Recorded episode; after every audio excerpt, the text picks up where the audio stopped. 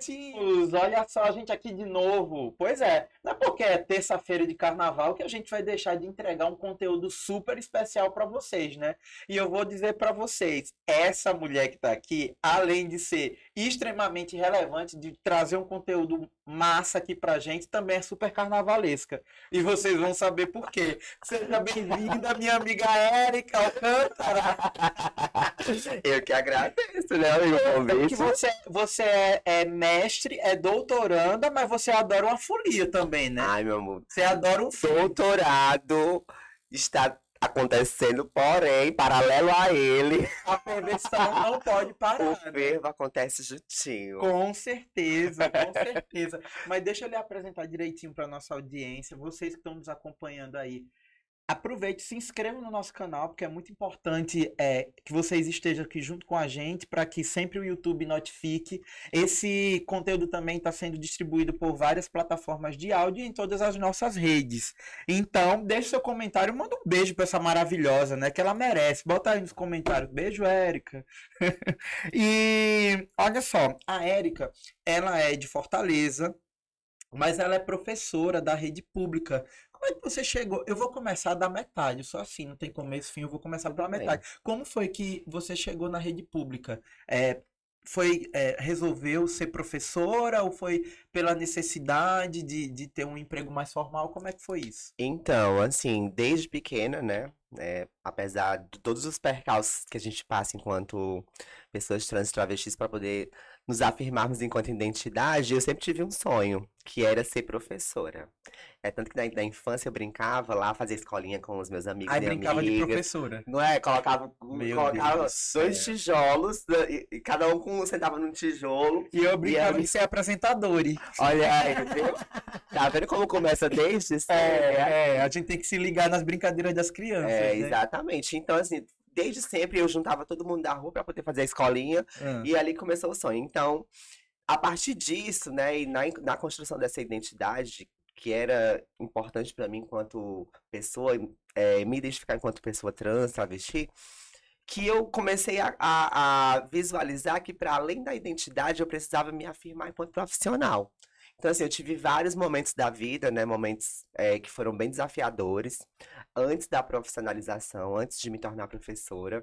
Mas o que eu queria desde aquele momento era ser professora. E aí chegou um momento, depois de todas essas situações que eu vivenciei, que estão para além, né? Da sala de aula, da escola, desse momento que eu estou vivenciando até hoje, que eu disse assim: não, eu preciso me firmar enquanto profissional, eu preciso ter um emprego e eu vou atrás desse emprego. E aí, a priori, eu comecei fazendo seleções públicas, né, para contrato temporário, como professora temporária no Ceará. Isso daí você já tinha transicionado? Isso, porque eu comecei o processo de transição com 13 anos, né? Sim. Então, dos 13 até os 18, eu fui naquele mo- movimento bem, bem mais, vamos dizer assim, bem mais vagaroso, por conta da questão de que para fazer transição você precisa ter condições financeiras. E enquanto adolescente que vivia com a minha mãe, que era uma pessoa que tinha, né, uma renda mínima, porque fazia ali os bicos de costureira, de empregada doméstica, então eu não tinha condições suficientes para poder estar arcando com a questão da hormonioterapia, que nem se discutia naquela época, né, lá nos Sim. meados de 1999. É, e aí eu comecei a fazer isso lentamente. É tanto que lá pelos 18 anos, quando eu tinha con- conseguido um primeiro emprego, que não foi de professora, que eu comecei a realmente é, ir atrás dessa identificação, dessa necessidade de me identificar enquanto travesti, enquanto pessoa trans.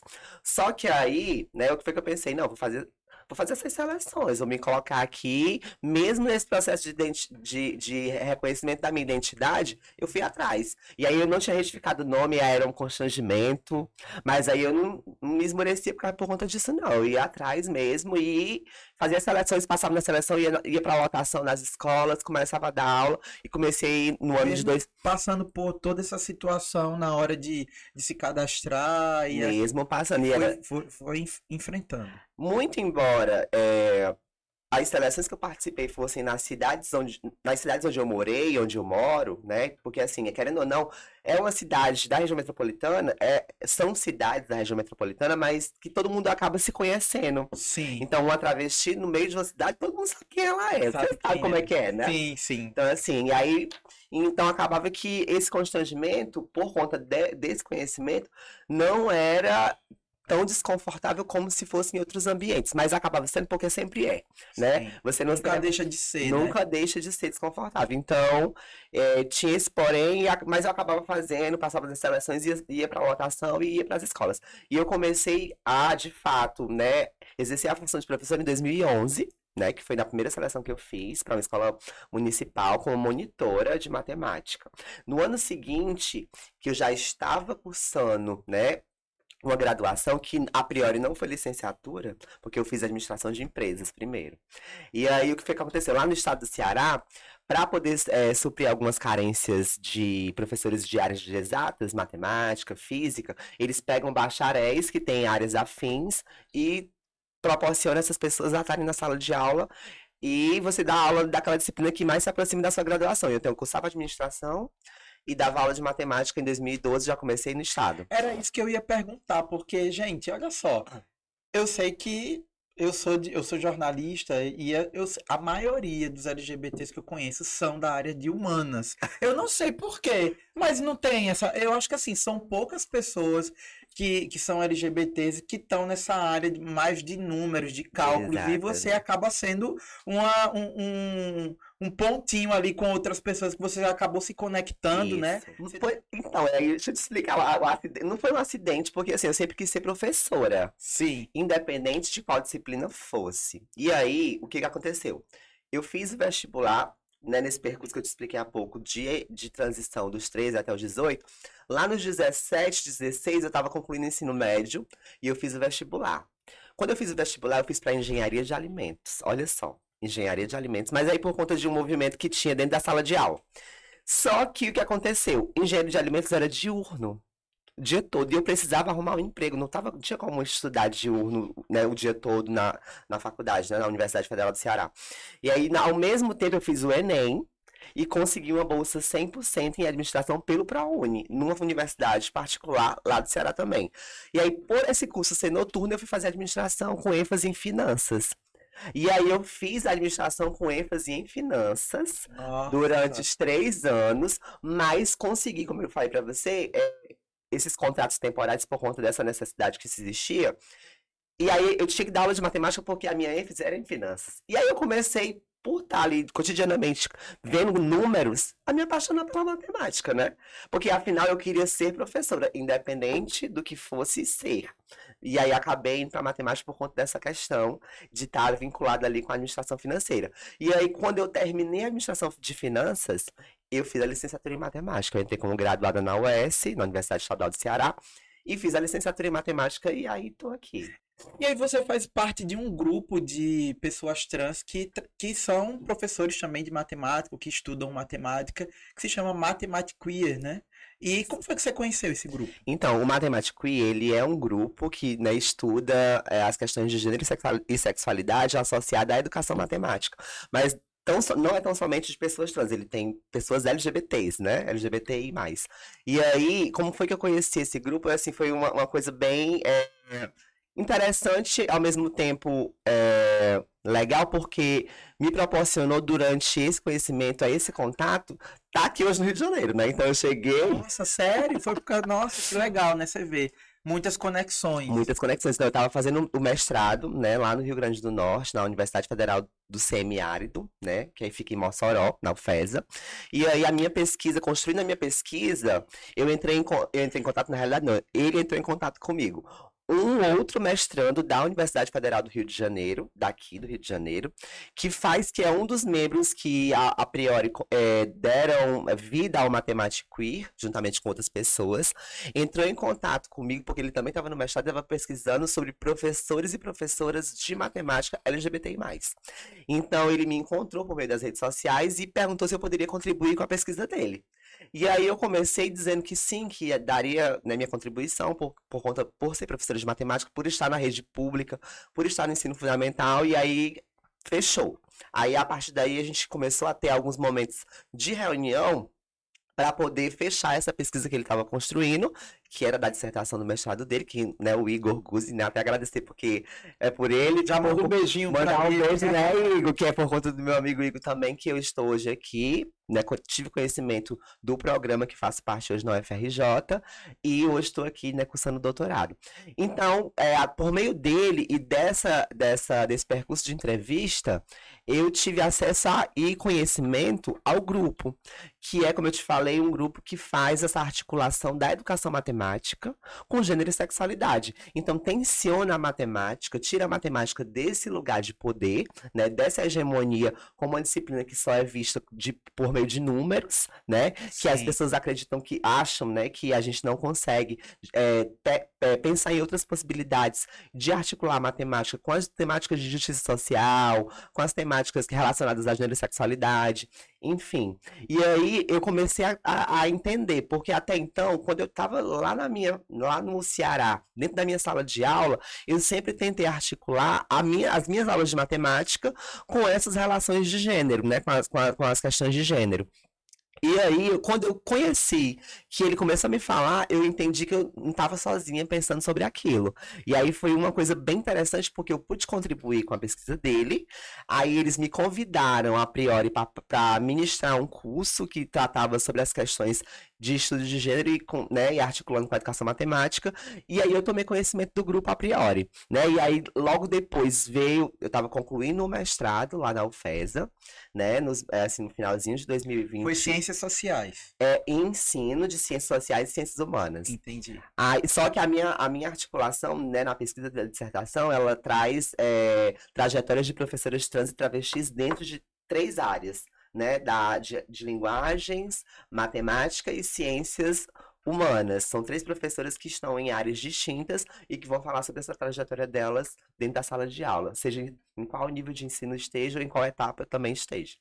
E aí foi assim, muito. Aí conectou com esse grupo mas e, você, assim... e você acabou encontrando várias pessoas igual você, né? Assim, que estavam estudando, estudam matemática e realmente estão trazendo uma nova perspectiva. Porque eu, eu mesmo, enquanto ativista LGBT, enquanto gay, enquanto pessoa que, enfim, tá sempre. É, vendo aí as movimentações da nossa comunidade, não tinha conhecimento né, desse grupo, nem uhum. muito menos de pessoas LGBTQIA+, é, e todas as outras siglas que ah, estudam essa essa que estudam matemática e, e pensando que, nessa perspectiva pensando né? nessa perspectiva né? Então muito muito muito interessante. Agora uma outra coisa que eu fiquei com muita curiosidade quando você me falou que era que é professora da rede pública é isso? Uhum, eu isso. queria saber como é que é na sala de aula, assim, a curiosidade dos uhum. estudantes, se tem. Tem alguma situação, assim, que você queira contar, assim, da, de dentro da sala de aula, que chamou a atenção? Então, assim, é... ser mulher trans ou travesti ou homem trans e entrar em uma sala de aula por si só já é um desafio, né? Então, assim, todas as vezes que eu entrei em sala de aula, para mim foi um momento de poder desafiar os limites que eu estava vivenciando da minha existência. Porque quando eu dou bom dia, eu começo a perceber os olhares, né? Aquelas, a dúvida, né? Aquelas risadinhas dali, aí eu vou lá. Diga o que, você tá falando. O que, você tá pensando, meu amor? Vamos compartilhar com a sala. Aí pronto, daí já corta. E aí já começa a se ter o entendimento que a gente precisa respeitar, independente do que seja que esteja ali. Só que assim, é, uma coisa que me deixa bem, é, que me reconforta bastante é entender que por muitas vezes é, o que a gente não tem contato, a gente tem, é, acho que por, por consequência de discursos que a gente vê na sociedade, a, de alguma forma, tentar se afastar. Então, o que eu percebia lá na sala de aula, o que eu percebo nas minhas salas de aula sempre, é que as pessoas elas não conseguem compreender porque elas não têm acesso àquilo. Então, a partir do momento que você tá ali, dando a possibilidade de eles entenderem ou então vivenciarem aquela existência cotidianamente, tudo muda. E era assim nas minhas vivências em sala de aula. Porque a priori, como eu te falei, eles tomam aqueles, ficam assim, né? Porque vê a figura feminina, e aí minha voz, né, professora de matemática, não dá, porque é muita explicação, gente, não tem como. e aí não tem como fazer de ficar. E também essa questão do, do contexto de voz também é muito, né? É algo que a gente também tem que até contemporaneamente, contemporaneamente questionar, porque voz é voz, independente se é voz, não tem voz de mulher e voz de homem, é voz. Temos vozes, né? Temos maneiras de falar. E aí, é, isso é, me incomodava muito, porque quando eu dizia bom dia, eles já começavam a, a, a, não, aquela pessoa ali, aquela voz não tá, não tá compatível com aquela imagem. E aí, eu ia desconstruindo isso aos poucos por meio dessas intervenções que eu fazia com eles lá naquela hora. Só que eu, o que, que eu percebia depois durante os dias? Que aquele contato, ele se tornava é, algo, eu não vou dizer natural porque eu acho que a palavra não é natural, mas se tornava algo é, que eles comum. Comum, pronto. Do dia a dia. Do dia a dia. Então, eles vivenciavam a minha existência enquanto travesti, porque eu então, sempre... quer dizer que o impacto sempre era nos primeiros dias. Isso. Depois aquilo virava. Que é justamente isso, a, eu sempre a... questiono. É, isso é só ocupação, na verdade, né? Depois que ocupou tomou conta ali do terreno, acabou a. É claro, né, que com certeza alguns estudantes levam para casa e tem a, a questão do, do, contexto familiar, que Sim. é muito complicado, né? Então. Com certeza. Mas aí é como eu tô te falando, a questão da vivência, e isso vai para além da sala de aula, vai para o contexto da comunidade escolar. Porque, assim, os pais de alunos, as mães de alunos, os responsáveis pelos alunos e alunas que tinham contato comigo, também vivenciaram a minha existência. Então, eles tiraram aquele estigma que eles tinham por conta das vivências que eles. Da é, marginalização. Da marginalização e do que eles estavam tendo acesso cotidianamente por conta da mídia, enfim, dos casos, que eles só mostram geralmente o outro lado não mostram o lado que deveriam mostrar sempre também, que é da nossa existência, o que a gente passa. E aí eles passaram a compreender que aquilo não era da forma que eles pensavam. E assim são os meninos também, os meninos e as meninas, né, os alunos e alunas. Eles entenderam que não. E aí o respeito é indissociável da minha identidade. Aí você me falou que são geralmente estudantes de 11 a 14 anos, né? Eu, eu lembrei que de 11 a 14 anos, acho que foi um dos piores momentos, assim, para mim. Pra mim. Porque é aquela fase que a gente tá entendendo o que é que tá acontecendo com o nosso corpo, Isso. com a nossa sexualidade, com a nossa questão de gênero, tudo ao mesmo tempo num ambiente escolar que muitas vezes não sabe lidar com questão de bullying, com questão de, de preconceito, com, com muitas questões que, enfim, é, nessa época, sei lá, 15, quase 20 anos atrás, no meu caso, é um, um, uma coisa era muito não se falava não nem falava. de bullying que dirá de de preconceito tá isso daí era jogado pro tapete para debaixo do tapete. E aí quando entra, por exemplo, uma, eu, nossa, eu adoraria ter uma professora como você, por exemplo, que eu acho que metade dos meus traumas eu, eu não teria, porque é aquela presença solidária, né? Da Isso. solidariedade ali de uma professora entender que também você não está ali só para ensinar matemática, né? Você também está para outras questões. Né? Você isso. também enxerga isso na, na Enxergo, sim. É como você falou. Você falou uma, uma coisa que foi para mim também bem impactante, porque é, pensar nesse corpo gay dentro da escola Aí você imagina o corpo trans na vivência dessa transição dos, dos hormônios. Então, assim, foi muito desafiador. E aí, o que, que eu faço hoje enquanto professora, né? É, eu tento não fazer, não não deixar que não deixar acontecer o que aconteceu comigo lá naquela época, né? Então, uhum. hoje nós temos algumas discussões na escola, por, muito embora a gente ainda tenha muita resistência por conta de discursos que são discursos totalmente sem fundamento, né, dentro da escola, mas a gente consegue, mesmo que minimamente, estar tá inserindo essas discussões, diferente da nossa época, que a gente não tinha nem, nem isso pautado, não existia sequer o termo bullying por conta de que ser, por, por conta de ser um termo bem contemporâneo. Só que naquela época tudo era levado à brincadeira e as... ai, mas isso é brincadeira. Não, não é brincadeira. Nós precisamos perceber que isso está com certeza atingindo a personalidade, a, a, o caráter, ou então até mesmo a vivência de uma pessoa. E aí a gente tem que começar a, de alguma forma, refletir sobre isso na escola de hoje. E aí eu não deixo de jeito nenhum, seja qual LGBT for, né? Seja aluno, ou seja funcionário, ou seja até mesmo um colega professor, que isso aconteça, né? Que a gente precisa combater isso cotidianamente. E aí é isso que eu fazia nas minhas aulas sem nenhum tipo de intenção. O que que eu fazia? Eu pegava os dossiês de violências contra pessoas trans e travestis, que eram disponibilizados pela ANTA, né, que é a Associação Nacional de Travestis e Pessoas e os de Mulheres Trans aqui no Brasil, pegava da rede trans também e levava isso para minha sala de aula, porque a mudança só ia acontecer de fato quando eles começassem a compreender o problema. E aí eu articulava isso nas minhas aulas, fazendo debate de justiça social, de conscientização e articulando o que tinha ali de matemática dentro daqueles dossiês para poder eles Nossa, entenderem. Que interessante. Pois é. E Que aí, interessante, porque são números, Exato. do começo ao fim, o dossiê, os dossiês produzidos, os levantamentos que são produzidos pelas entidades, pelos movimentos né, sociais, eles Isso não é são. doutrinação, não. Não, é não. É matemática, gente.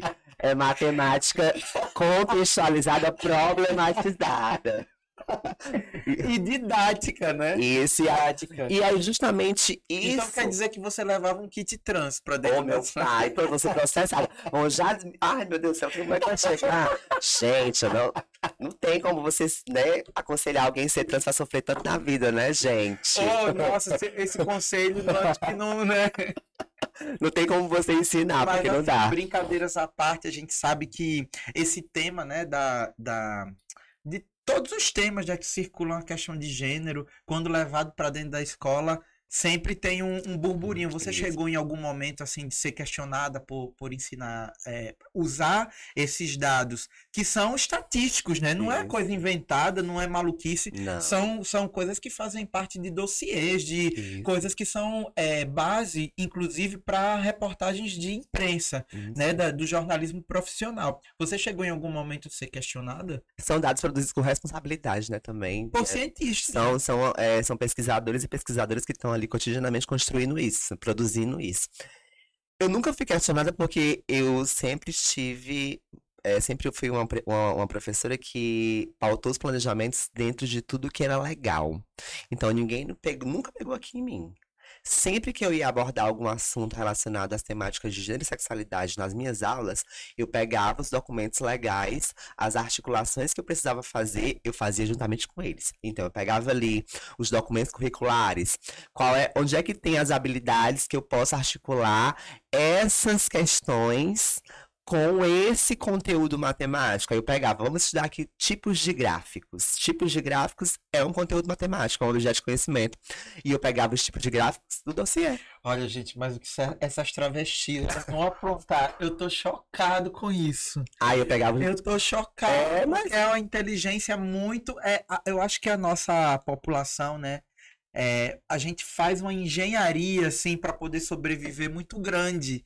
E isso. essas, e esse exemplo que você tá dando, eu acho assim que é é surreal, porque realmente é, inclusive esse material, né, de, de gráfico, de, Uhum. de gráficos, eles acabam, o povo faz, estuda tanto, faz tantas Sim. pesquisas, às vezes não é divulgado, né? E, a- e você usar uma estratégia dessa para levar para dentro da sala de aula e dialogar com pessoas que muitas vezes nunca tiveram nem acesso a essa E informação. eles ficavam surpresos, eles e elas. Como viu? é que era a, repercussão, assim, Assim, reação? Claro que a gente, né, é, claro, enquanto professora, eu tenho que entender a linguagem que eu vou utilizar a cada ano, né? No, no sexto ano eu tenho uma forma de abordar a temática diferente do nono ano. Porque são idades diferentes, são tempos diferentes, e aí a gente precisa ter essa maturidade pedagógica para poder não condicionar a que as pessoas venham nos questionar. Sim. Entendeu? Então, assim, a priori, por exemplo, quando eu fui abordar isso no oitavo ano, que eles tinham dentro da grade curricular, né, dentro da, da, da ementa do, do, do oitavo ano, tipos de gráfico. Aí eu pensei, não. No oitavo ano eles já têm uma maturidade, né? Eles já são, já estão ali com seus 13, 14 anos, e até mais, né? Por, por conta da questão da. Tem muitos alunos que estão fora de faixa, então eu já posso pegar, ter uma pegada mais, né, Já conscientizadora. estão no Instagram, já estão nas redes sociais, né? Já estão. Aí eles, eles e elas diziam assim, tia, eu não acredito que é assim. Como, é, como, ele, como as pessoas são ruim, ruins, né? Como as pessoas fa... Por que, que as pessoas fazem isso? Aí a gente lia ali, fazia aquele momento de escolarização, eles ficavam apavorados e, e, e, apavoradas por conta da violência em si gratuita. E aí o que que acontecia? Quando você faz essa mediação e explica o porquê que aquilo ali está acontecendo, com certeza isso vai refletir na sociedade. Então era esse o objetivo, era conversar para que eles pudessem não cometer aquelas violências fora da sala de aula e fora da escola. E quando tivesse uma colega trans na escola, também não tivesse esse tipo de problema. E aí e era muito legal. Porque e ainda aprender a ler um gráfico. E ainda fazia articulação, porque eles construíam, viu? Sim. Até esse, essa última atividade que eu fiz com eles, eles fizeram a construção dos gráficos, desenharam, pega, eles, dentro dessa, constru, dessa construção e desse debate do dossiê, eles pegavam o gráfico, a, a situação que eles queriam ilustrar e iam, iam construindo o tipo de gráfico. Porque aí nós vamos ter os gráficos de barra, os gráficos, os pictogramas, aí os gráficos de, de é, setor, enfim, vários tipos de gráficos que vão poder desenhar aquela situação para o contexto matemático. E aí tem a questão de colocar ali o título do gráfico, colocar ali o que, que vai ficar no eixo horizontal, no eixo vertical. Então, tudo isso é aprendizagem matemática articulada com a discussão de gênero e sexualidade. Olha, vou falar uma coisa para vocês, viu, chicletinhos? É a primeira vez que eu me interesso por, por matemática. A primeira vez que eu me interesso por matemática. Olha, isso, isso, isso é só isso aqui que eu tô falando. Didática, né? Isso que eu tô falando é assim, frente às possibilidades que a gente tem com relação ao ensino de matemática articulada a gênero e sexualidade. Porque existem outras milhares de formas, claro que, né, a, a depender dentro do contexto que você está vivenciando também, porque a gente também tem que se preocupar com isso, porque assim, eu estou falando de um, de um lugar de uma professora concursada, né, que estava ali com estabilidade dentro de uma escola pública, que tinha uma gestão que era acolhedora e que compreendia a importância disso. Nós não vamos encontrar esse ambiente sempre né? É, Nós não vamos estar dentro desse contexto sempre. Principalmente, eu acho que nas escolas particulares, isso. talvez que é isso, né? Chega um pai lá, não gostei disso, pronto, já demite logo, né? Exatamente. Não então a gente tem que ter muito cuidado porque a gente precisa trabalhar minimamente, compreender essas necessidades de inserir esses conteúdos e esses debates dentro dos conteúdos, né? Dentro da disciplina, que seja qual for. A gente está falando aqui de matemática, pode, pode ser na geografia, pode ser na história, enfim mas sempre com muita responsabilidade, sabendo também é, ter esse olhar né, pedagógico para cada idade, né? Porque eu lembro que também fazia uma atividade no sexto ano, sexto ano eles já são, têm 11 anos, então eu tenho que ter, né, eu tenho que ter um certo traquejo pedagógico para que eles possam compreender o que é aquilo, Sim, né? Não vai, e aí eu... não vai nem entender a complex, a, a dimensão, né? A... E, diferente do oitavo e nono, né? Uhum. Então, assim, uhum. o que, que eu fazia no sexto ano? No sexto ano eu pegava os, as denúncias do Disque 100, Aí colocava em questões para eles irem lá identificando qual foi o mês que houveram mais é, denúncias de violação de direito para pessoas trans e travestis, de acordo com dados é, disponibilizados pelo Disque 100. E aí eles perguntavam, tinha mais trans? A senhora, a senhora é igual a senhora, isso daqui é? Eu é, é, é igual a tia.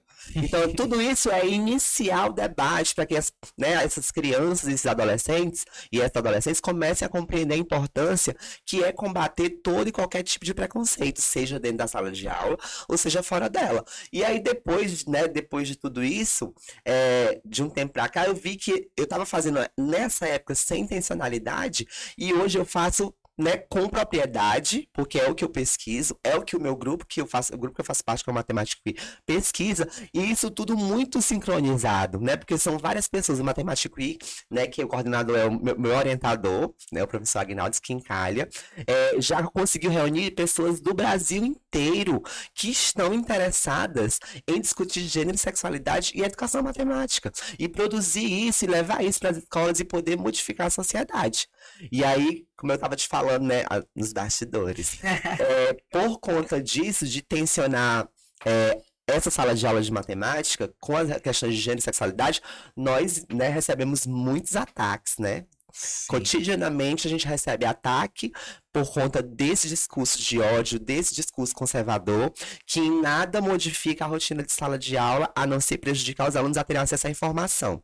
Mas aí é como também a gente estava discutindo também nos bastidores, que por muitas vezes essa, essas situações que nos colocam num lugar né, de questionamento do que seria essa matemática que a gente está produzindo, eles nos dão visualização e nos dão engajamento para pessoas que têm interesse nisso. Então Sim. isso é. A visibilidade tem... é tanto para o lado ruim quanto para o lado bom. Exatamente. E quem tem interesse. Vai que filtrar, né? Vai saber. Vai é. saber como é que tá, né? Vai saber como é que você. Por exemplo, colocou a gente em. Teve um deputado aqui do Rio de Janeiro, que eu não vou falar o nome, deputado federal. É, para não evocar. É, né? Não. que ele colocou.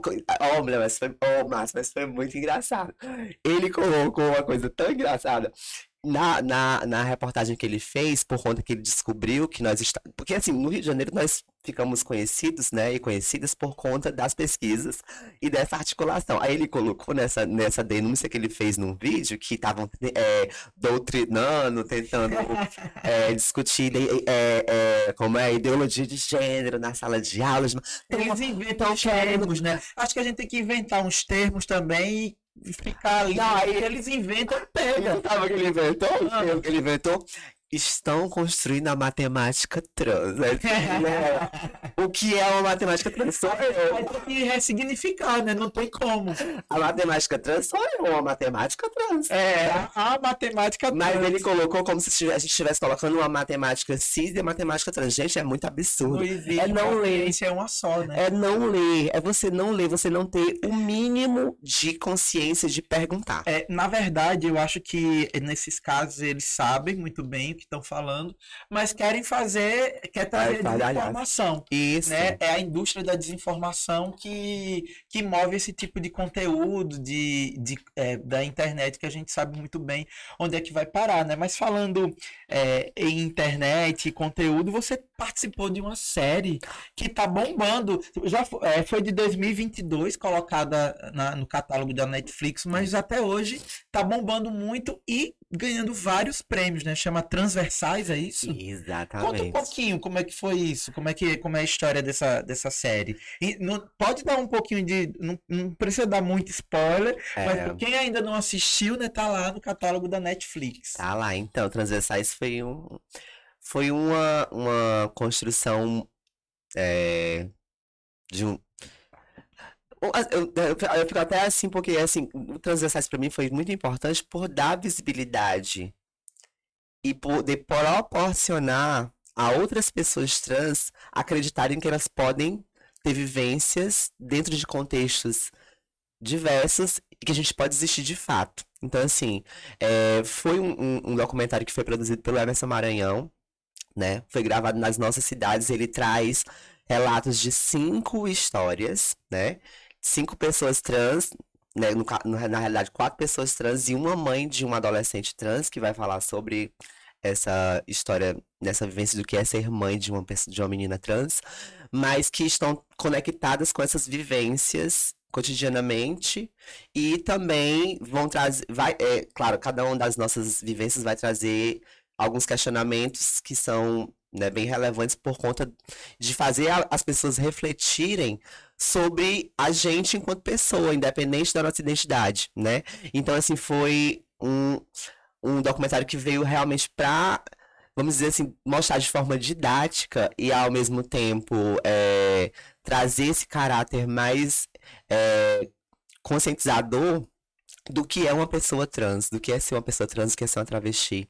E eu acho que, assim, o sucesso que teve e hoje está na Netflix, né, que também é um, é um, é um grande, é um, uma grande conquista estar naquele espaço, porque é um espaço que dá essa possibilidade de, de visibilidade, é poder receber os feedbacks que eu recebo, porque eu acho que para mim é mais importante do que ter é, que já foi premiado algumas vezes, mas mais importante do que ser premiado é poder fazer essa modificação na existência de muita gente que assistiu. Então, assim, na época que foi lançado, é porque foi lançado no cinema, em 2021, e aí, no final de 2021, depois veio para Netflix em 2022. Então eu recebi muitas mensagens de gente de todo canto do Brasil e fora do Brasil também.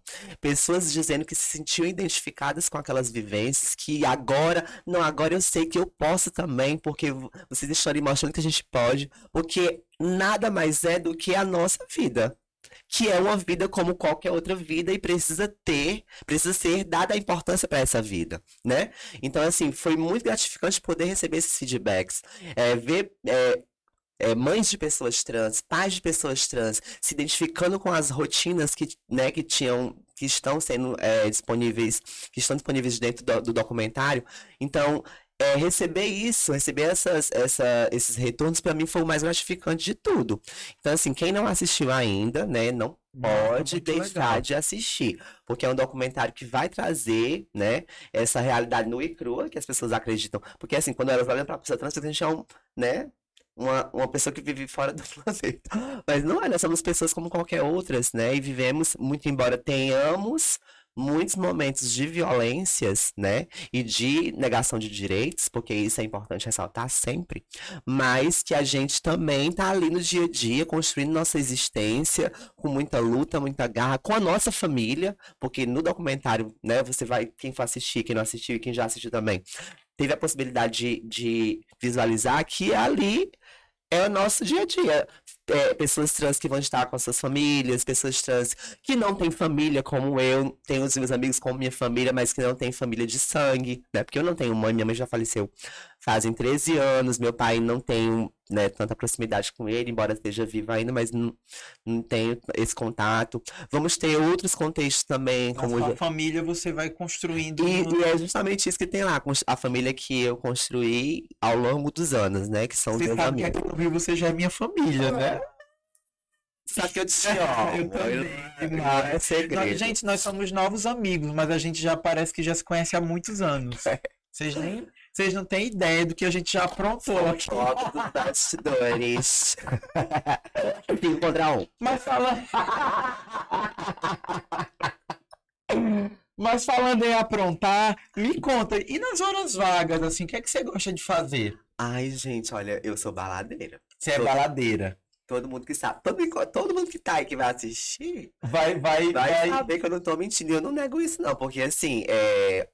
eu sempre tive muita responsabilidade, né, nas minhas nas minhas tarefas profissionais, mas eu nunca deixei de ser a Érica que gosta de sair, né? Sim. Gosta de divertir, Sim. porque a gente precisa É um momento de respiro, né? a Até gente precisa disso, né? Porque se a gente é porque a nossa existência já é uma militância, querendo ou não, né? Quando eu, me, quando eu acordo, que eu É. levanto, saio na rua, já tô Tem hora que militando. ninguém aguenta, né? Tem Eu- hora que, cara, vou te dizer, eu não aguento. Tem hora que eu fico assim, não, gente, eu não quero falar, porque assim, é toda hora, toda hora a gente tem que falar. Aí às vezes o pessoal aqui da, da agência fala, mas, mas tinha esse assunto aqui que eu digo, gente, eu não aguento mais. São 10 anos falando da mesma coisa. Eu digo, meu É. Deus do céu, tem hora que ninguém aguenta militar, militar, militar, mas é necessário, porque, enfim, ou a gente faz isso, Ou a gente não existe. né? é, pois É, é. e é justamente isso, é se levantar da cama já é a própria militância, sair na rua de salto é a militância, para poder outras que virão depois não terem esses problemas que a gente tem. Que embora a gente não, não vá acessar 100% das situações de violência, Vai a gente diminuir, luta, né? É, A gente luta para diminuir. poder não passarem. Porque, por exemplo, nos, que, que eu nos municípios que eu já passei, quem for passar hoje, pode ser que tenha algumas situações desconfortáveis, mas como eu tive, não vão ter, porque eu já tentei, de alguma forma, deixar esse caminho aberto. E é isso, cotidianamente, mas eu saio mesmo. Como é que foi a sua adolescência, assim, de você foi... Qual era o tipo de, de festa que você gostava de falar? Então- Como é que você se divertia? Eu era um adolescente que gostava de sair pro fora, que eu morava... Forró. Eu sou do Ceará, né? Forró, sim. Então, é Eu também, forró. querido. Eu conhecia o dia do forró. Minha mãe... Ah, ah, Ó, inclusive vem, vem com essa camisa aqui, ó. ah, eu achei linda essa camisa, ó, amigo. ó. Em homenagem a você. Eu achei linda essa camisa, parabéns. A gente é isso, né? E aí, aproveitando, aproveitando também o, o, né, a oportunidade de estar aqui, de conversar com você, que você sabe que eu gosto muito de você, dizer, né, da relevância desse seu trabalho, de trazer essas pessoas pra cá, o quanto é importante você, enquanto homem gay nordestino que tá aqui no Rio ganhando a vida, trabalhando honestamente, cotidianamente, para poder construir a sua existência profissional e que merece todo, né, todos os aplausos. Então, parabéns por Obrigado. não desistir. Muito embora a gente às vezes tenha, né, receber, a gente receba cotidianamente algumas patadas que nos fazem esmorecer, mas que a gente está ali firme e forte para poder construir a nossa rotina profissional. E você, né, enquanto nordestino que sai do seu estado para poder estar tá aqui ganhando o seu respeito enquanto profissional, merece todos esses aplausos. Então, parabéns. Obrigado, meu amor. Realmente, a gente que é nordestino vem para um outro lugar, né, que não é o nosso, vamos dizer assim, acaba sendo um pouco encarado como e lá vem tomar espaço, mas na verdade a gente não vem tomar espaço de ninguém, a gente vem abrir, né, outros caminhos, assim como os nossos parentes e ancestrais e antepassados abriram tantos, né? É, é bem capaz que na construção desse prédio que a gente está aqui, várias pessoas nordestinas trabalharam como pedreiros, Com como serventes, como. É bem capaz, né? bem capaz mesmo. É bem capaz, né? O porteiro lá embaixo que abriu a porta da gente, pra gente também, as pessoas que trabalham em outros, em outros setores de serviço. Né, são nordestinos, mas a gente também pode ocupar outros espaços, né? E às vezes a gente é rechaçado por conta de querer também ocupar esses outros espaços para além né, de, de espaços que já tradicionalmente os nordestinos ocupam em cidades grandes, que são é, é, funções dignas, mas que, mas que sempre de servir, né? Uhum. Não que a uhum. gente tá aqui também não esteja servindo, né? Aqui eu sirvo muito entretenimento. É. Você serve muita educação, né? mas, mas assim, é, também estamos prontos para ocupar espaços é, de visibilidade, também criar, né? É, é como você que dentro de uma sala de aula criou toda uma engenharia ali para poder falar, é, usar, né? Dentro, dentro do programa de aulas, dentro do que a própria lei lhe permite trazer a sua vivência. A mesma coisa eu, como jornalista, tentar é, é, fazer da comunicação um espaço onde a gente possa debater essas questões. Assim também, mesmo que de forma independente, né, aqui com o Chiclete, que é um, um projeto que é exclusivamente patrocinado por mim mesmo, uhum. levantado é, passo a passo e agora tem crescido porque muita gente tem chegado. Todo mês chega uma pessoa para ajudar, todo mês chega é, uma pessoa para contribuir. Inclusive, nós estamos com uma agência maravilhosa. Eu quero mandar um beijo para eles, a Tote, que é lá de Salvador. Nordestinos, né, nos, nos fortalecendo. E, e assim, a outra coisa que eu queria perguntar para você, que, enfim, não vou deixar de perguntar disso porque você é belíssima, né? E eu quero falar, eu quero falar sobre procedimentos estéticos. Ai, meu Deus, pronto, não fez nenhum. Mentira, não nego não, gente. Como é que é isso? Como gente. é que é isso? Você, é, é, como foi que você começou a, a a, a, a, fazer suas mudanças? Como é que foi esse processo? Orientações, assim, para outras que também estão nesse Sim. processo, como é que é? Porque tudo depende de muito bom senso e cuidado, né? Exatamente, com certeza. Assim, é, como eu te falei, o processo de transição, que até para desestigmatizar muitos pensamentos, né? Porque as pessoas acreditam que a gente dó. Não, ali tá, ela vai ser, ela é trans. Mas eles querem que a gente amanhe, anoiteça e amanheça feminina. Sim. uma mulher trans, travesti, né? A gente amanhece daquele jeito com cabelo grande e tudo é um processo, né? Então lá na adolescência eu comecei, olha, fazem 25 anos. Quase que eu comecei o processo de transição, vamos dizer assim, quando eu comecei a me entender, né? Porque eu sempre percebi que ali era, que eu estava construindo uma figura feminina. Só que, claro que eu não podia fazer isso porque eu era uma, uma adolescente que não, não tinha, tinha renda, né? não tinha renda e dependia da minha mãe para poder sobreviver. Então, isso aconteceu quando eu tinha dinheiro, quando eu comecei a ter dinheiro. Então, por isso que eu fui procurar trabalho logo. E aí, de um tempo pra cá, observe, 13 para 35. Tenho 35 anos hoje, viu? Não tenho vergonha de falar. E aí, observe, até hoje eu estou em constante luta para poder, não para, né, de fato, dar à sociedade essa justificativa da minha identidade. Não é isso. Mas é para que eu me sinta bem. Eu faço tudo para que eu consiga me sentir bem no dia a dia, com os meus amigos, com as pessoas que eu me relaciono, né? Então. Mas até pessoas cis também, né? Isso. Pessoas cis também estão o tempo inteiro fazendo procedimentos, isso. cada vez e mais. É, e tá tudo bem. Quem quer fazer, tá tudo bem. Quem não quer, tá tudo bem também. Então, assim, é comecei lá cedinho, né? Fazendo até uma coisa que a gente não deve fazer mais hoje, que é tomar hormônio sem prescrição médica, porque a gente não tinha esse, esse debate, né? Antigamente, como a gente tem hoje. Hoje nós temos vários, vários avanços para a população trans, muito embora sejam avanços mínimos diante da demanda, né? Que é crescente, que é, são os ambulatórios TTs, que são os ambulatórios que vão fazer o acompanhamento, né? Esse, essa hormonioterapia, enfim, que também são, né? Ainda em número reduzido, mas estão chegando para poder dar essa, essa ajuda. Mas e eu não tinha. Rede, onde é que as pessoas que estão em processo de transição podem se informar? Aqui no Rio de Janeiro eu conheço o ambulatório TT de Niterói.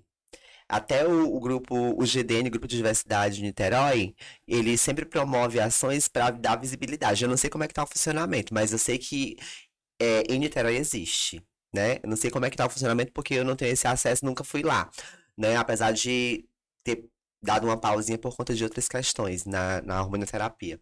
Mas Inclusive, eu... falando nessa questão de Niterói, né, nossa, mandar um beijo para nossa querida amiga Nadine, que agora é secretária de Direitos Humanos de Niterói, com certeza vai ter uma sensibilidade muito grande aí com, com a questão trans e da população LGBTQIA+, Exatamente. da cidade. Isso, hein? É, nossa, ela é maravilhosa. Eu acho que foi uma ótima escolha do prefeito lá de Niterói e você falou do ambulatório, se não tiver bom agora é que vai ficar, porque com certeza ela Vamos vai... fazer a parceria com a Secretaria de Saúde, né? Com certeza, com certeza, ela é show, com certeza vai...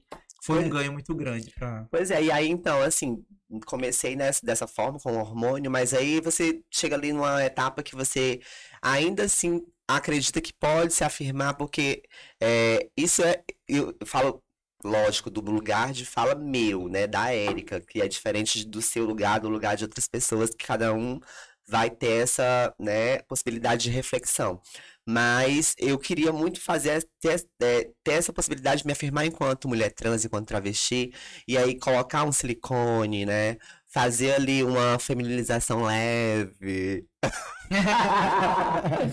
Mas o hormônio já dá uma ajuda bast é, bastante grande, né? Pra poder a gente estar tá ali, é, de fato, construindo essa identidade. Mas aí colocar esse silicone custa dinheiro, né? E a gente tem que ir ali Sim. fazendo de pouquinho em pouquinho, juntando pra poder estar tá ali dá os botoxinhos da mamãe, né? A mamãe coloca os botoxinhos que renovar, tem que renovar. Os ácidos hialurônicos, os fios.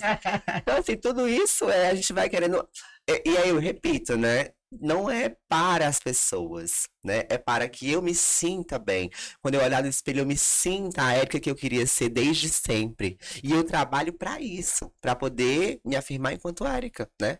Tá ali colocando ali a minha imagem, que querendo ou não, é uma imagem que traz uma representatividade para que outros possam dizer assim, eu também posso estar tá ali, eu também consigo estar tá dessa, fazer aquilo se eu quiser, né? Só se eu quiser, se você não quiser também não tem problema. Os corpos eles são plurais realmente e a gente precisa ter essa compreensão.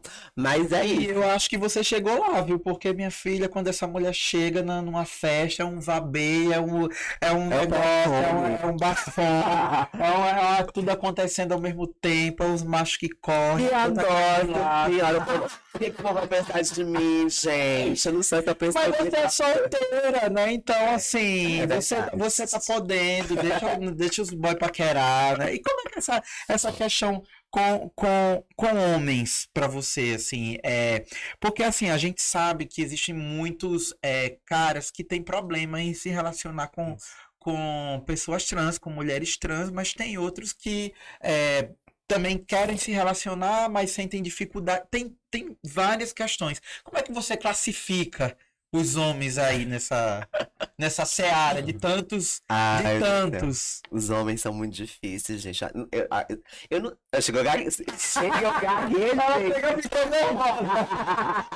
Tu gosta, né? E chegando a Iago Toy. Iago Toy é babado. Iago, olha, fica só rindo da gente ali atrás da travesti. Não, mas é sério, gente. Eu gaguejei porque é uma coisa que eu. É uma dificuldade que eu tenho. Gente, se eu namorei uma vez na minha vida, meu povo. O povo não gosta de namorar mulher que tem empoderamento. Não gosta de namorar mulher inteligente. Olha, eu coloco nesse lugar de inteligente. Não, mas eu tô brincando, é difícil. Eu não sei se é porque eu tenho essa, esse lado mais de me impor, né? De me colocar nessa situação de, de escritora da minha própria trajetória, então eu acho que isso dá um pouco de medo neles que já estão ali naquele machismo enraizado, né? Que eles ainda estão. A gente, mesmo que a gente viva cotidianamente falando sobre isso, né? Sobre essas questões que a gente precisa tirar, né? Arrancar esse machismo que é enraizado da sociedade, a gente, mesmo dentro dos movimentos que a gente discute bastante, ainda vê, né?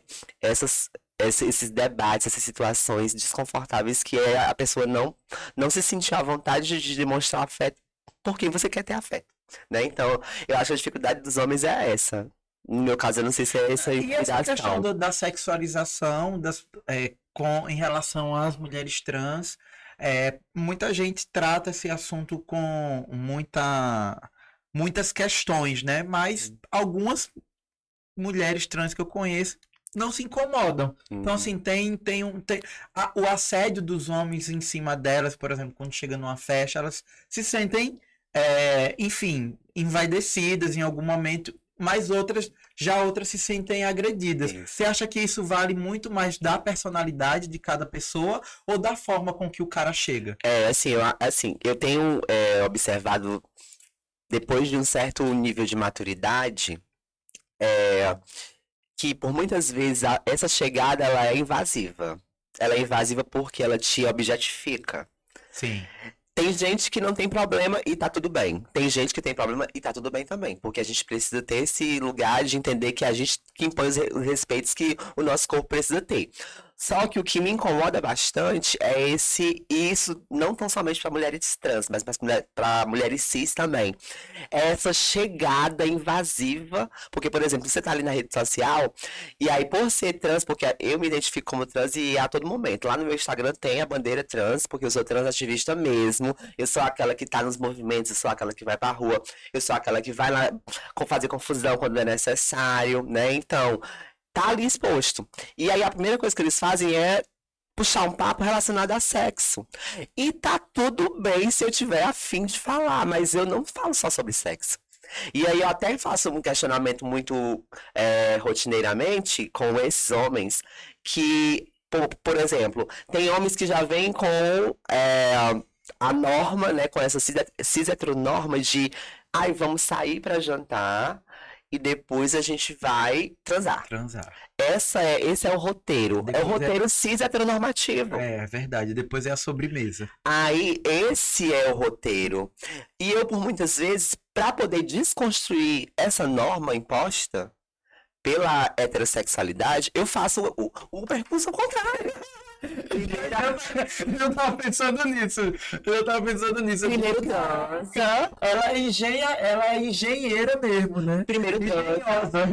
Primeiro transa, depois, se der certo da transa, a gente vai jantar. Porque se não der, nem jantar. A gente, cada um vai pro seu lado. Mas é isso, é, agora entenda. Tá, né, o... Agora entenda. O próprio... A hipocrisia, né? Porque, próprio... na verdade, se quer só transar, é o isso, isso é isso. Só, e tá tudo bem desde que eu queira, desde, desde, que, desde que ambos queiram. Só que o que acontece na maioria das vezes não é isso. O percurso é já chegar. Eu geralmente, eu geralmente também, é. que é interessante, mas não é nem todo dia. De você acordar de manhã no Instagram com a mensagem já de um nude, gente, pelo amor de Deus, a travesti também é por favor, ela tem criticidade, é, gente. Eu acho que é melhor o caminho oposto mesmo. Eu também. De barriga cheia não é muito bom, não. Não é, não.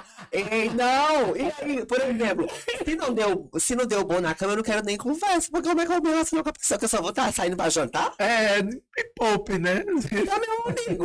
O transar vai ser meu amigo. Mas aí. Pode sair pra jantar, sai nós dois, né? Ai, e aí, essa objetificação que é causada por conta da, da questão mercado mercadológica relacionada aos nossos corpos, porque eles colocam todo mundo num pacote.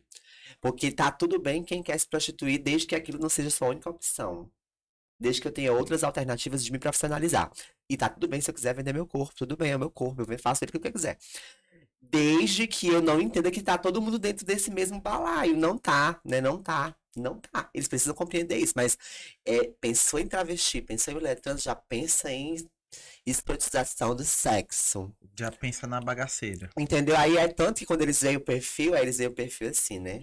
E aí eu coloco lá, né? Coloco todo o meu currículo no perfil por uma questão de ocupação de espaço. Né? Não é para dar close, não é para dizer que ah, eu sou acadêmica. Não, não é isso. Não se trata disso. Se trata de ocupar espaço. Eles precisam entender que tem trans que faz doutorado em ensino de matemática. Eles precisam entender que tem trans professora da educação básica de escola pública. Então é uma ocupação do meu corpo naquele espaço, não é um close. E aí quando eles veem aquilo, eles já ficam assim. Aí eu disse, meu amor, eu trabalho. Eu não passo 24 horas falando de sexo, não. Porque eles só querem falar disso. Justamente por conta dessa questão, dessa indústria que foi criada em cima dos nossos corpos, né? Que aí você vai, né? Vamos pensar naquela contradição que já foi matéria em vários, né, em vários veículos de comunicação, de que o Brasil é o país que mais mata pessoas trans, mas ao mesmo tempo é o país que mais consome pornografia de pessoas trans travestis. Então é muito contraditório. E é isso, isso é o cotidiano. Isso é o que vem lá na minha rede social. É o, se você pegar uma conver, as conversas do meu direct. Não, não, Deus me livre, quero não pegar essa conversa, não. Não pode. É, a, isso vai lá. Eu acho ruim 90% falar sobre sexo? Não! Mas. Mas tem hora. A né, travesti não é só tem isso. Hora que dá, tem hora que é, dá, um, não, dá pra dar uma chacoalhada, né? Assim. eu, eu, falo mesmo, eu acho por isso que eles não ganham. Aquele dia que você não acorda boa, é o quê? Assim, geralmente eu, não me, eu, geralmente eu me acordo sempre boa, assim, não sei o que é isso, não. Ah, é? Gente, que é isso? Eu mesmo, eu tenho, eu tenho meu tempo. Eu chego cantando, na escola, eu vou, eu, lá no Ceará, quando eu tô ah, trabalhando. Você dava aula de manhã? Eu dou, eu dou aula, eu me acordo bem cedinho, vou dar aula, que tem que estar às 7 horas na escola. Aí eu ia cantando no carro, fazendo vídeo cantando. Aí o povo já disse assim: olha, a professora já chega animada. Mas é já porque vem ela. eu, se eu for levar o meu sofrimento pro meu trabalho, meu Deus do céu, eu vou ficar. Vou não criar, vou criar doenças. Eu é. não quero isso, né? Eu quero ser a pessoa. Muito embora a gente chegue em casa e veja o sofrimento, né? E sinta o que a gente passou no a, dia a dia. E a gente acaba se contaminando também com coisas que vai acontecendo no dia a dia, né?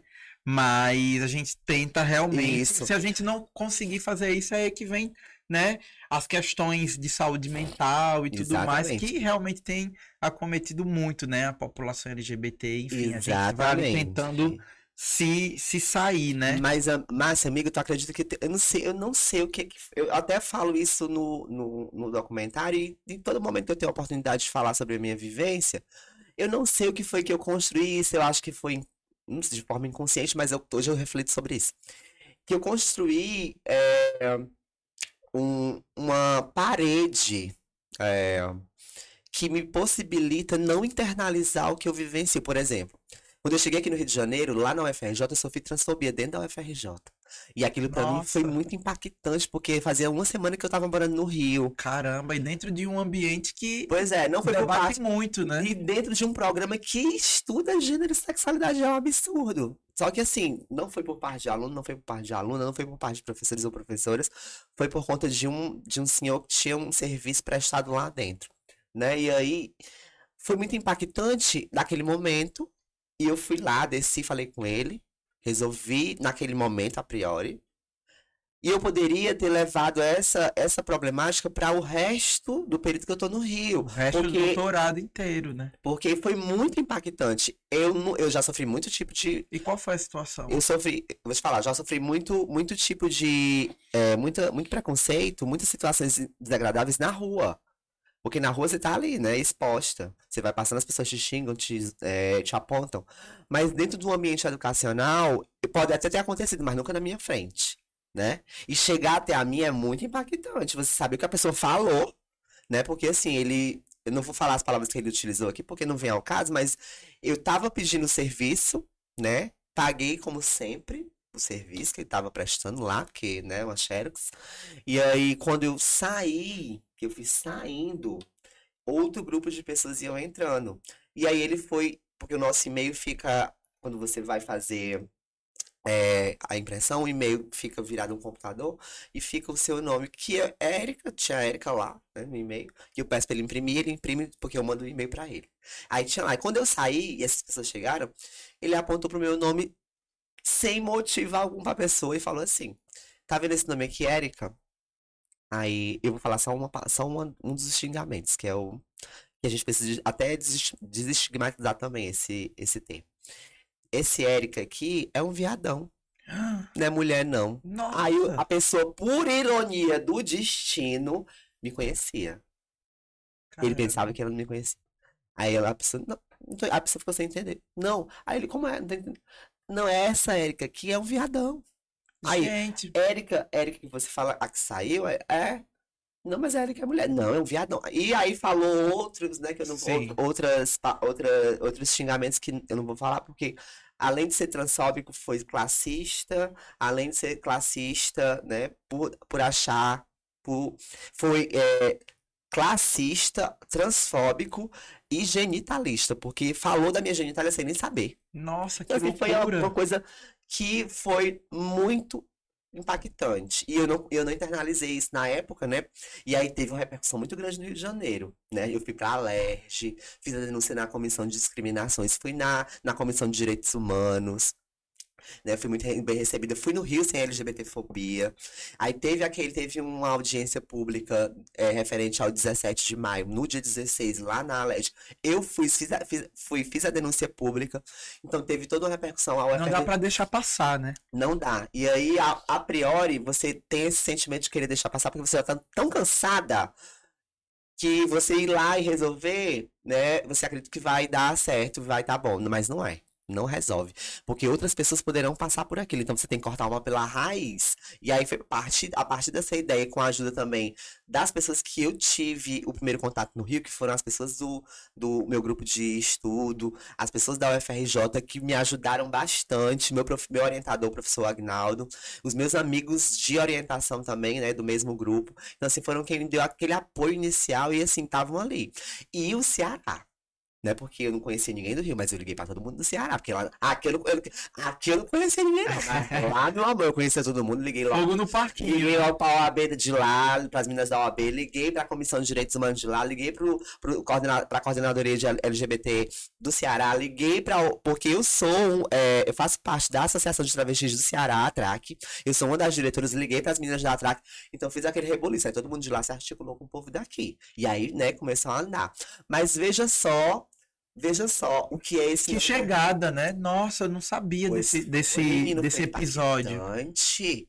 Tô dizendo. Nossa. Só que veja só o porquê dessa não internalização, né?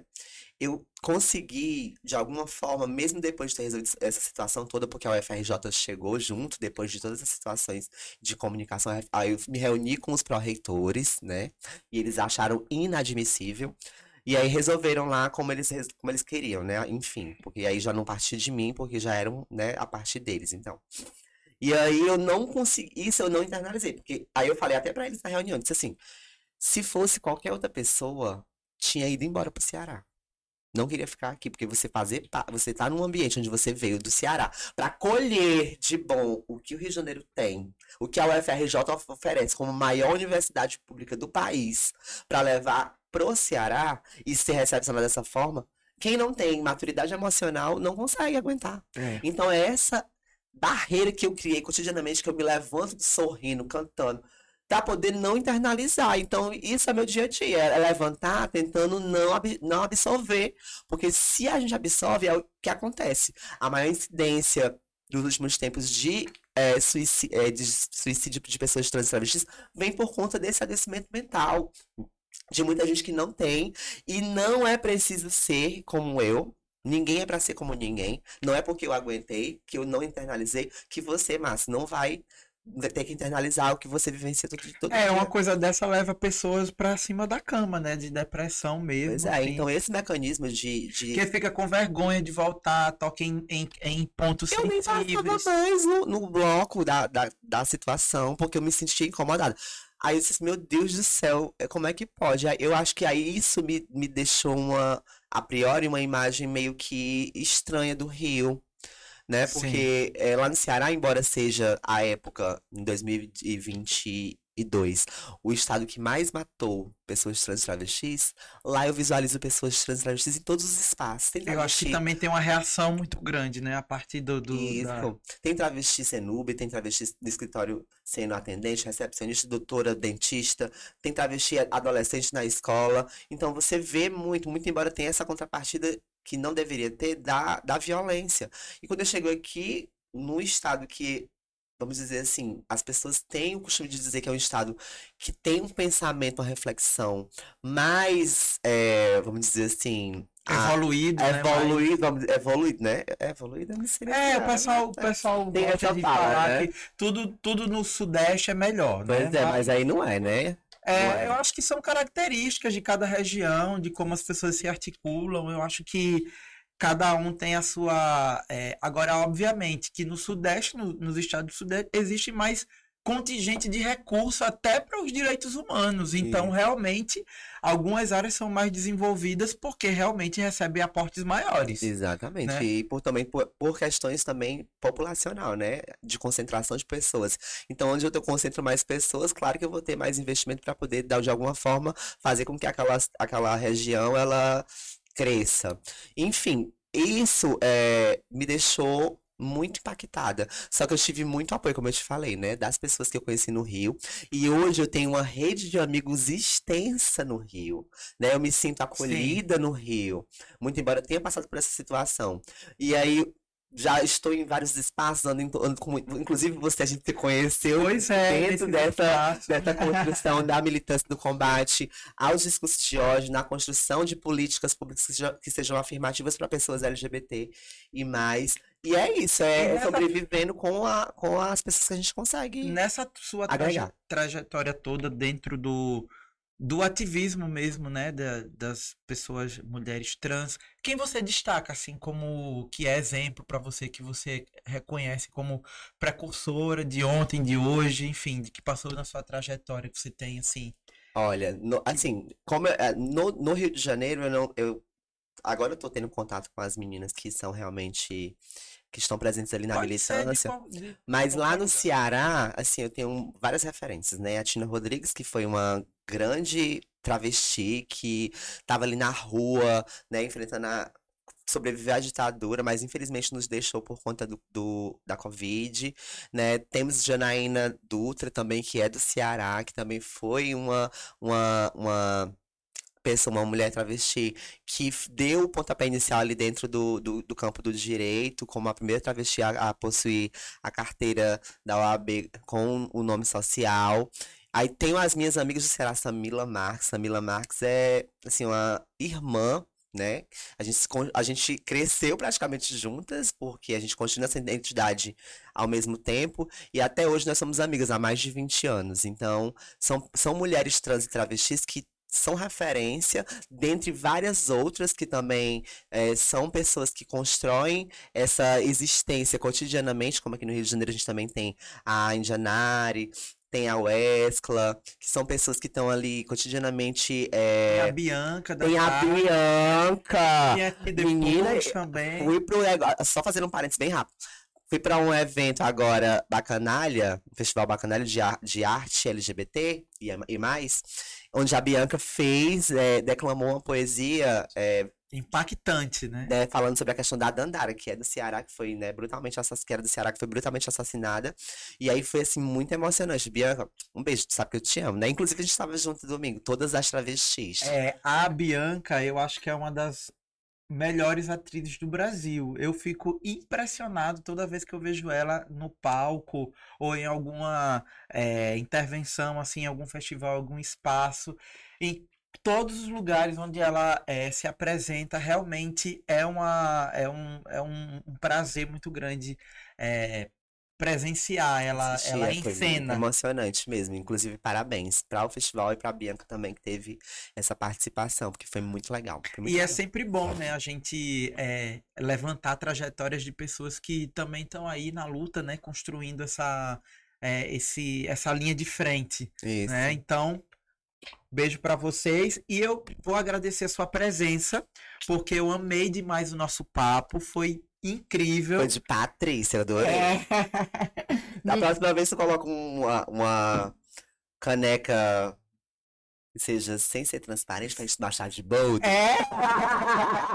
Da próxima vez vamos tomar gin tônica. Ai, é, por favor, né? Agora eu tô gostando de gin. É, ou, ou senão. maravilhosa. Olha, podia ser aqui dentro. Podia né, ser aqui, né? Nossa, Olha, a gente não Márcia, teve essa ideia. Anastácio, por favor, né? Olha, não tivemos essa ideia. Traz, uma, traz o antinho da Trans.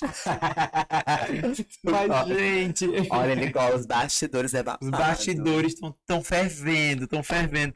Mas é isso, gente. Hoje eu conversei com a Érica Alcântara, doutoranda em ensino de matemática. Ela é professora, é ativista, é loiraça, é gostosa, é baladeira, é festeira e é uma super ativista também aqui no, aqui no Rio de Janeiro, no Ceará, em todo o Brasil. Então, muito obrigado pela sua presença. Eu amei demais. E agora a gente nos vê nas outras redes, tá bom? Porque nós vamos repercutir bastante Exatamente. Aí, aproveitando, né, Márcia, só pra deixar aqui uns arrobas. Deixa o arroba, é. patrocinadores bem doida, né?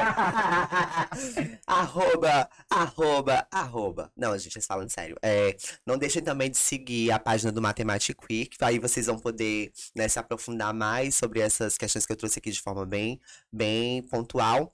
E aí, arroba Mathematic Queer, né? Tudo junto. Vamos deixar aqui na descrição do vídeo É. para o pessoal. E não deixe de seguir a mamãe também, né, gente? Arroba Erika com K, H, depois do Alcântara. Aí vocês vão ver lá no dia a dia da travesti, professora de matemática. Eu não tô postando muito não, porque eu tô agora focada na tese. Tem que focar na tese, na hora. Senão o Agnaldo me, me deserda. Eu preciso voltar doutora. Preciso voltar pro Ceará doutora, A povo. gente vai comemorar esse doutorado, com certeza. E obrigada pelo convite, sabe que eu te amo com esse sorriso lindo, Eu esses olhos também. apaixonantes que fica enfeitiçando as gays. né? E ela fica enfeitiçando as gays na balada? Olha essa- Deixa abaixo, deixa olha abaixo. sorriso aqui bonito, tá vendo essa gargalhada? Gente, é babado. É muito babado. Gente, beijão e até mais. Thank you.